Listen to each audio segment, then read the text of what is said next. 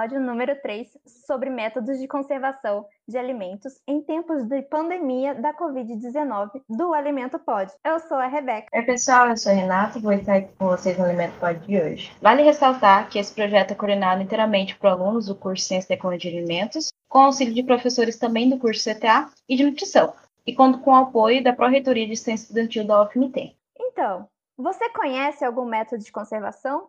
Já usou algum em casa?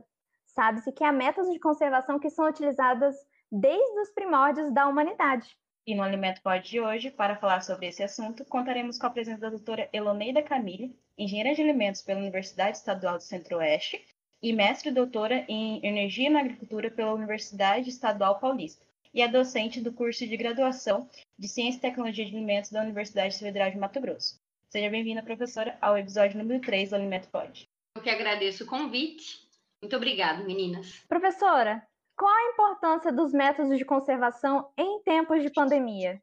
Bom, a, a conservação correta dos alimentos na, na nossa casa, ela destrói micro-organismos, enzimas que acabam é, deteriorando, diminuindo a, a vida útil desses alimentos. Né? Então, isso evita não só doenças alimentares, como também acaba prolongando a vida de prateleira desses alimentos. A gente sabe que métodos de conservação é um processo natural do, do ser humano, ele já ocorre desde lá da, da época da, das cavernas, que tinha como visão a prolongar a durabilidade da sua comida, principalmente em épocas de entre safra, frio, chuva. Agora, em, em tempos de pandemia, a conservação de alimentos ela não é só realizada pelo consumidor, mas também ela vem sendo feita pela indústria, que justamente devido à pandemia, né, ela ah, não há mais a mesma intensidade e recorrência da, das relações comerciais entre fornecedor e empreendedor, né? Isso acabou gerando um certo problema também para a indústria que visa o quê? Estocar matéria-prima para ela poder disponibilizar produto para o consumidor. Então, o que, que aconteceu na indústria? A indústria ela teve que aumentar uh, os seus, os seus seu sistema de armazenagem, de armazenamento de matéria-prima, para poder depois disponibilizar esse produto no mercado, né? É, então, os métodos de conservação são formas de se ter esse produto disponível por mais tempo na mesa do consumidor, principalmente agora, nesse, nesse período de pandemia. Pessoas, elas acreditam que os métodos de conservação vão se basear simplesmente, né, unicamente no uso de conservantes químicos. Tem algum método de conservação que ajude né, a fazer a conservação sem é, ter algum um, um elemento químico ali no meio? Sim, temos vários. Né? Nós temos o método de conservação pelo calor, que visa uh, uma pasteurização, um processo de esterilização, onde a única fonte é, de conservação é o uso do calor. Tá? Então, o que, que seria a pasteurização?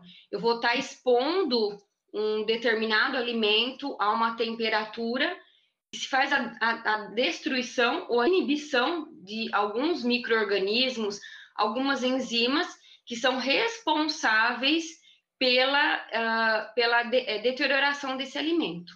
Lembrando que o processo de pasteurização, como ele é um processo um tanto quanto brando, ele necessita depois de um outro método de conservação, que é o processo de refrigeração, né? Quais alimentos seriam esses?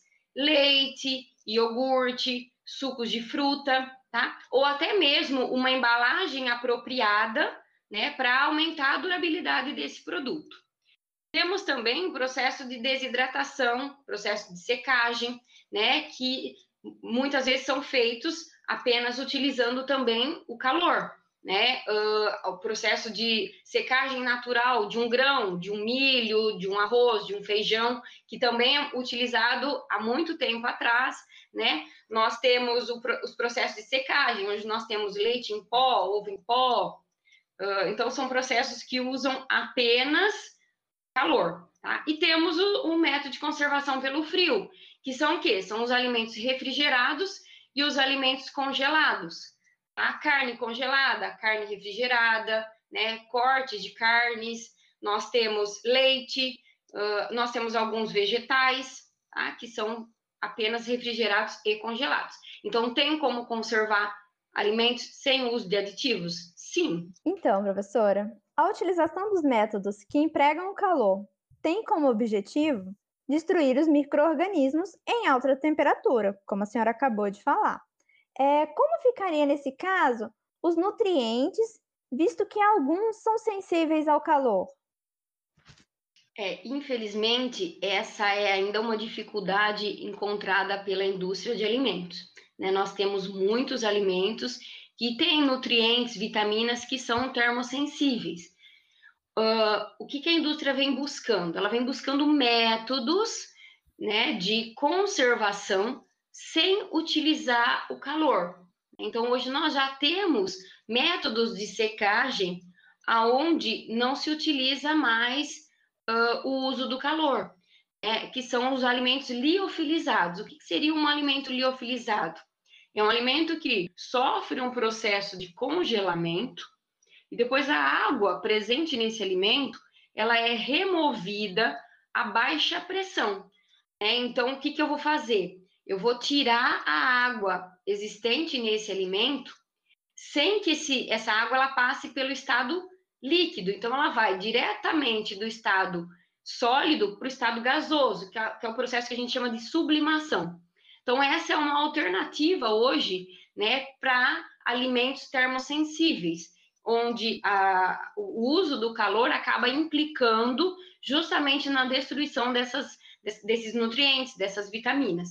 Hoje ele é muito utilizado para frutas, para alguns é, alimentos prontos, né? Então a gente já encontra alimentos liofilizados nos supermercados, né? Ainda é um, é um, um custo de produção alto, mas a gente já encontra é, nos supermercados.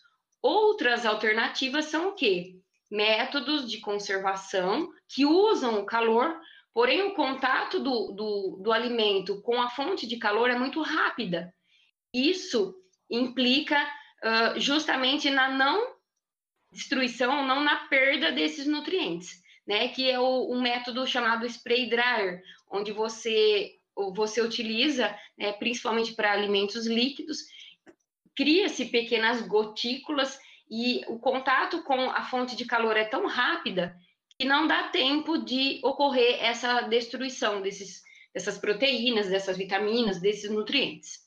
Teria algum alimento de spray, spray dryer, como exemplo? Leite em pó, ovo em pó, está em tempo de pandemia, o ideal seria a gente não sair de casa para nada, né? No entanto, sabe-se que os alimentos estragam rápido, principalmente os in naturas.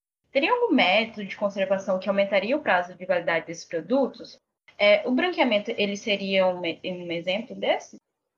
Sim, é justamente o branqueamento um dos métodos, né, que a gente mais utiliza, é, principalmente para vegetais. É, vou dar o exemplo de um brócolis. Né?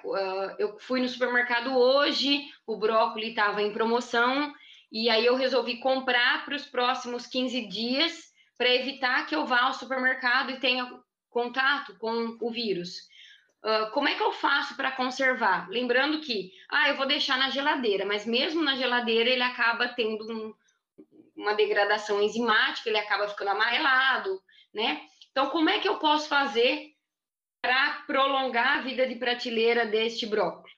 Uma forma seria o que a gente chama de branqueamento, onde você faz a higienização deste brócolis, né? Depois você vai colocá-lo ou no vapor ou na água quente por mais ou menos dois minutos.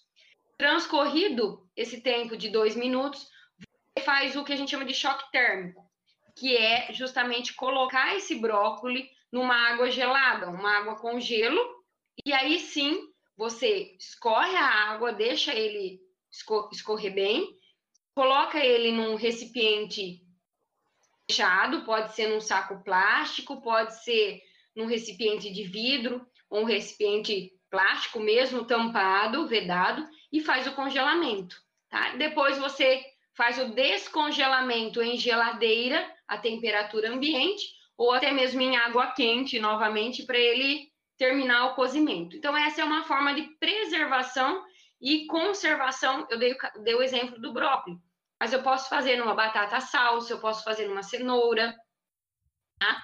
Então, são algumas formas, num, num, num, num couve-flor, são a, a for, formas de conservação desses alimentos. Teria também a secagem, eu posso fazer a secagem, a desidratação no forno, de alguns alimentos também, de alguns legumes, de alguns vegetais. O congelamento direto, salsinha, cebolinha, né, que o uso deles geralmente é num produto cozido, então eu posso fazer a incorporação depois. Então, o processo de congelamento, mesmo danificando a estrutura celular, né, deixando ele amolecido, como você vai incorporar esses condimentos no alimento não, implica é, perdas, tá? Então, professora, a irradiação dos alimentos é um método de conservação relativamente novo. E muita gente, por falta de conhecimento, acredito eu, né, pensa que está consumindo algo extremamente perigoso, que oferece algum risco à saúde. É verdade? O processo de irradiação é um processo extremamente seguro, estudado pela Organização Mundial de Saúde, pela FAO, tá? e é, esses estudos mostram que o alimento, após a, a, a, irradiação, né, ele não emite nenhum resíduo de radioatividade, né, então o alimento ele não fica irradiando, né, então a, a partir do momento que ele sofreu a irradiação, a, a irradiação ela não, não fica presente no alimento. Então, o alimento ele não vai ficar radioativo, tá? É, o uso da irradiação, ele vem sendo utilizado não só para alimentos, mas para outros produtos em geral, né? E ele tem como objetivo justamente inibir brotamento de vegetais, retardar maturação de frutas, redução da carga microbiana do, dos alimentos, eliminação de micro-organismos patogênicos, é, esterilização de alguns alimentos, desinfecção de grão, grãos, cereais, frutas, especiarias, né, que seria justamente uh, a morte de, de larvas que podem estar presentes nesses grãos, nesses cereais. Tá? Então, uh, o processo de irradiação, as ondas de irradiação, elas são muito curtas, muito pequenas, né, que é insuficiente para tornar o alimento radioativo. Prof, e existe algum método de conservação natural ou algum conservante que seja oriundo de microorganismo ou de frutas? Sim, nós temos vários é, conservantes naturais, né, que são hoje uh, liberados pela Anvisa. Por exemplo, o, o óleo de alecrim, ele é utilizado para fabricação de hambúrgueres, ele tem, ele tem como função a bactericida, nós temos é, é, limão, que também, o seu óleo essencial também é utilizado como agente bactericida, temos é, a canela, temos algumas ervas aromáticas, tá, que são uh, os que a gente chama de conservantes naturais. O próprio sal é um conservante natural, o açúcar, o vinagre, o mel, todos eles são uh, considerados hoje conservantes naturais.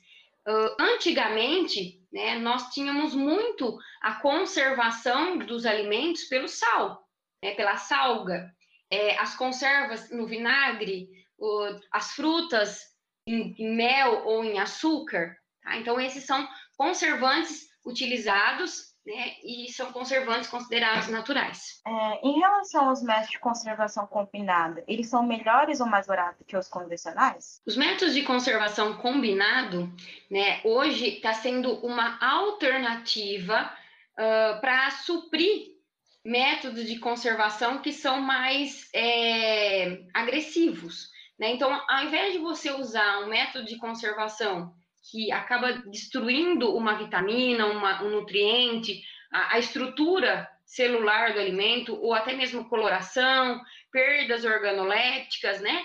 Uh, o que, que se faz? Se faz a combinação de um, dois ou até três métodos de conservação, e aí, consequentemente, você acaba preservando essas características do, do, dos alimentos. Tá? Então, nós temos lá, por exemplo, um, um branqueamento, depois nós temos o uso de um aditivo, né?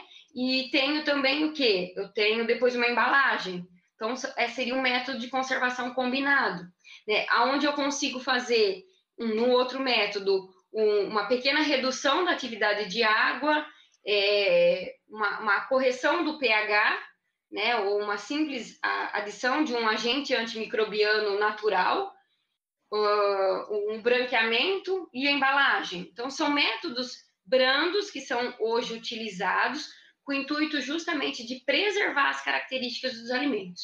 Hoje nós temos uma busca muito grande de alimentos naturais, né? O, menos uso de conservantes possíveis. Então, o método de, de conservação combinado está sendo uma alternativa para a indústria de alimentos hoje. Tá? Ok.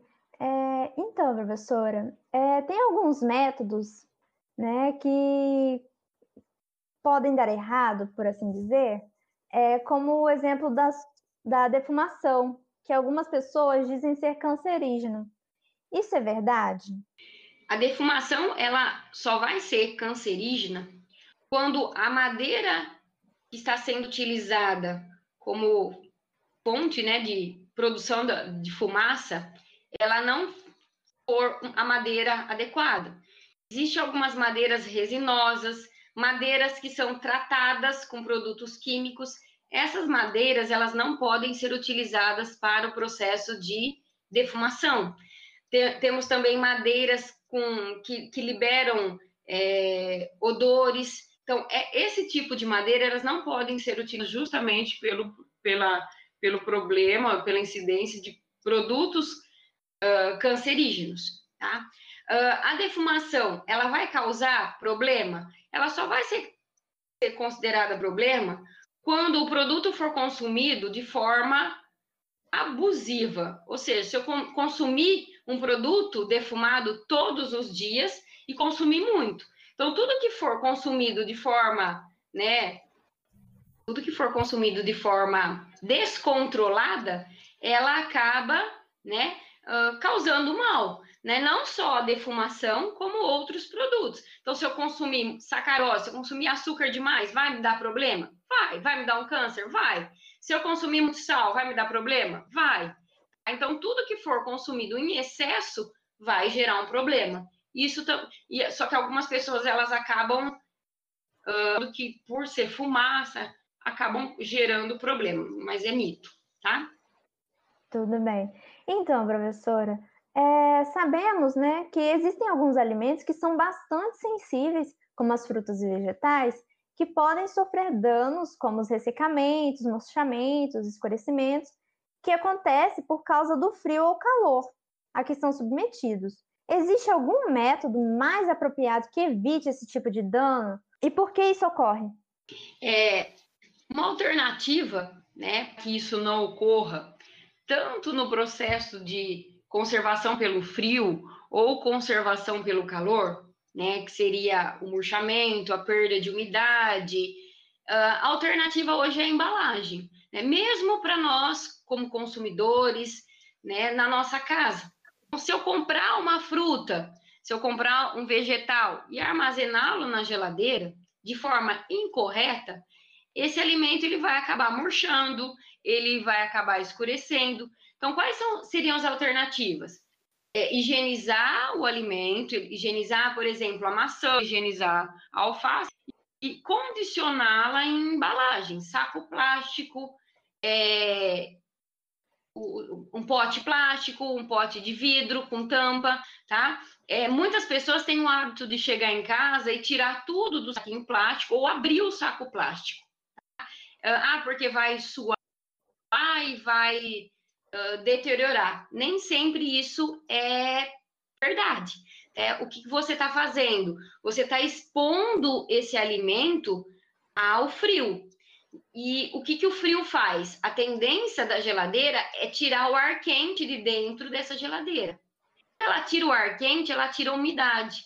Então, toda a umidade do alimento que está aberto, está exposto, acaba indo embora. Então, o alimento ele começa a ficar ressecado. Isso acontece, por exemplo, se eu colocar um bolo, se eu colocar um alimento já preparado, a tendência dele é começar a ficar ressecado. Por quê? Porque ele vai estar perdendo umidade para a geladeira ou até mesmo para o congelador. Então, o correto é sempre armazená-los de forma apropriada, tá? embalado. Mesma coisa em relação ao calor. Né? O que, que acontece? Quando você expõe o alimento a uma fonte de calor por um período muito grande, a tendência desse alimento é fazer o quê? Ressecar, queimar, né? Se for lá no forno, ele vai queimar, ele vai ressecar. Então, uma das, da, das formas é justamente isso: um calor de forma é, controlado, moderado, e o frio, embalagem apropriada. É, no caso de embalagens a vácuo, seria uma opção para proteger essas frutas e vegetais? Um ambiente a vácuo? O ambiente a vácuo, é, ele acaba protegendo mais o alimento, por quê? Porque o alimento ele não fica exposto ao oxigênio.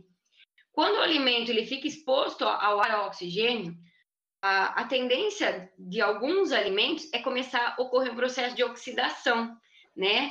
Uh, então, eu tenho processo de oxidação, eu vou estar tendo um escurecimento, eu vou estar tendo uma rancificação da, da gordura, se for um alimento muito gorduroso, tá? Então, a embalagem a vácuo, ela proporciona, sim, um aumento de, de vida de prateleira. Mas nem todos os consumidores conseguem ter um sistema a vácuo em casa, né? Então, infelizmente, a melhor forma seria o quê? A higienização do alimento e o acondicionamento em embalagens, saco plástico, uh, um pote plástico com tampa, pote de vidros. E esse foi o Alimento Pod sobre métodos de conservação na pandemia da Covid-19. Agradecemos a sua presença, professora. Eu que agradeço e estou à disposição. Não se esqueçam de seguir a gente no Instagram, arroba com Demudo. E vale ressaltar que esse projeto tem apoio da Pró-Reitoria de Ciência Estudantil, a Praia da UFMT. Muito obrigada. Bye! Até mais!